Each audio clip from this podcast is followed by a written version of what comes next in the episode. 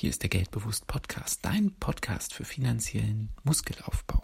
Und in dieser Folge geht es um den Begriff Wucher.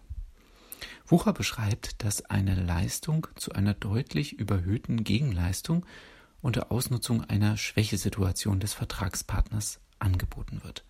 Wucher stammt von dem althochdeutschen Wort Wuha, das Frucht, Ernte, Ertrag, Gewinn, Lohn oder auch Erfolg bedeutete.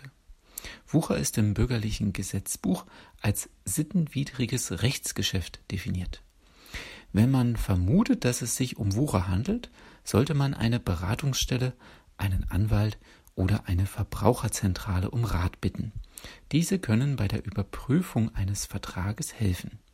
Liegt Wucher vor, kann Anzeige bei der Polizei erstattet werden. Hier ein Überblick zu verschiedenen Arten von Wucher. Überhöhte Kreditzinsen, überhöhter Mietzins für Wohnraum, überhöhte Handwerkerrechnungen. Wie kann man Wucher erkennen? Bei Krediten ist Wucher meist schwer zu erkennen. Ein Zinssatz, der weit über dem marktüblichen Zinssatz liegt, ist ein Indiz für Wucher. Bei Mieten kann eine ortsübliche Vergleichsmiete zur Prüfung auf Wucher herangezogen werden.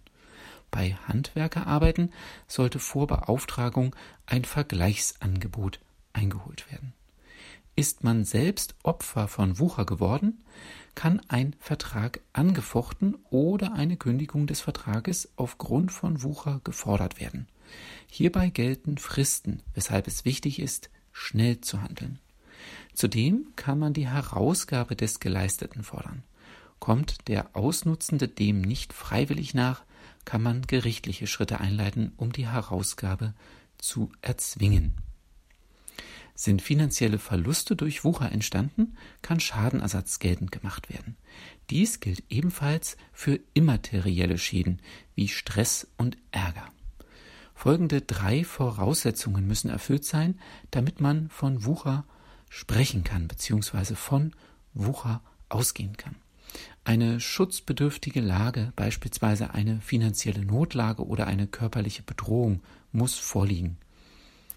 Die andere Person muss diese schutzbedürftige Lage ausnutzen.